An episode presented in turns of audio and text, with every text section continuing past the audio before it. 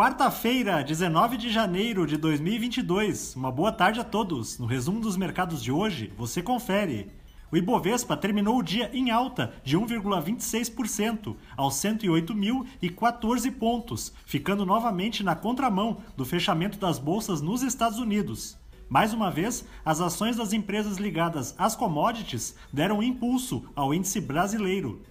Na ponta positiva, as ações da Sinqia, em alta de 7,74%, avançaram com a informação de que a empresa adquiriu 52% do capital da Lote 45 Participações, que produz softwares para gestão de risco na indústria de fundos.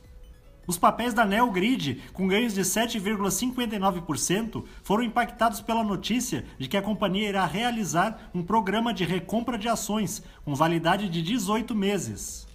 Na ponta negativa, as ações da Azul, em baixa de 1,33%, recuaram diante das dificuldades enfrentadas pela companhia em função do avanço da variante Omicron nas tripulações de suas aeronaves.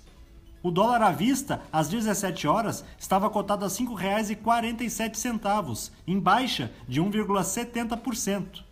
Já no exterior, as bolsas asiáticas fecharam na maioria em baixa, acompanhando a fraqueza de ontem dos mercados acionários norte-americanos e em meio a uma agenda local esvaziada. No Japão, o índice Nikkei recuou 2,80%. Na China, o índice Xangai Composto caiu 0,33%.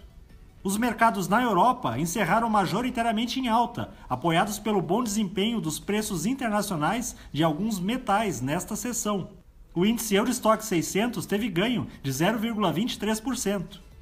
As bolsas americanas terminaram em baixa, enquanto os investidores direcionam seu foco para o Senado do país, que deverá analisar amanhã uma nova legislação que terá como ênfase evitar a concentração de mercado pelas gigantes de tecnologia. O Dow Jones caiu 0,96%, o Nasdaq teve queda de 1,15% e o S&P 500 recuou 0,97%. Somos do time de estratégia de investimentos do BB e diariamente estaremos aqui para passar o resumo dos mercados. Uma ótima noite a todos.